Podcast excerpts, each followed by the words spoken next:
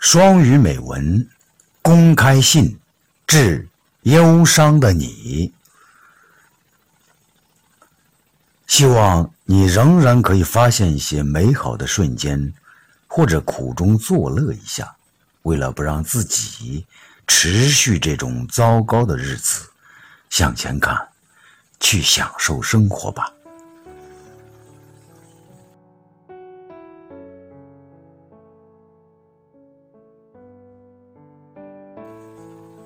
Dear anyone having a bad week, I'm sorry I have no idea why your week is bad, or how bad it actually is. I don't know if you've told anyone, if there is anything that could fix it, or if it has made you rather unpleasant to be around. But I do know that I'm sorry that you are hurting or stressed or exhausted, or grieving, or frustrated, or depressed, or lonely, or scared, or lost. I thought about writing this letter in a couple of different ways. I thought about writing about the things you could do to feel better. Show yourself compassion. Go outside and look at the trees. Look at a baby photo of yourself. Oh, I thought about focusing the lights around how the bad weeks can actually be pretty beautiful if you look at them the right way. I almost wrote these letters, and maybe at some point I will, but I think I ended up deciding that I wasn't writing to make anyone feel better. I just want you to feel heard.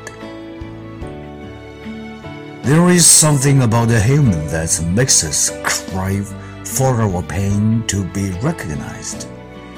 There is something inherently good and comforting in having someone say, Yeah, that sounds really hard, or It really sucks that you have to deal with all that.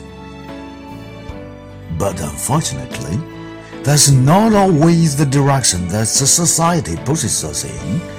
We have been taught that bad days are to be silently borne beneath the brighter smile, that expressions of pain are uncomfortable.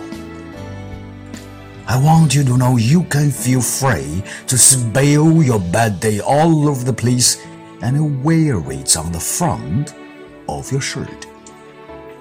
I want you to know that the expressions of your pain are beautiful and that I will try my very hardest to feel the hurt with you. I want you to know that your grumpy, stressed out, short-tempered self is just as awesome as your cheerful self. Please do not shine your suffering.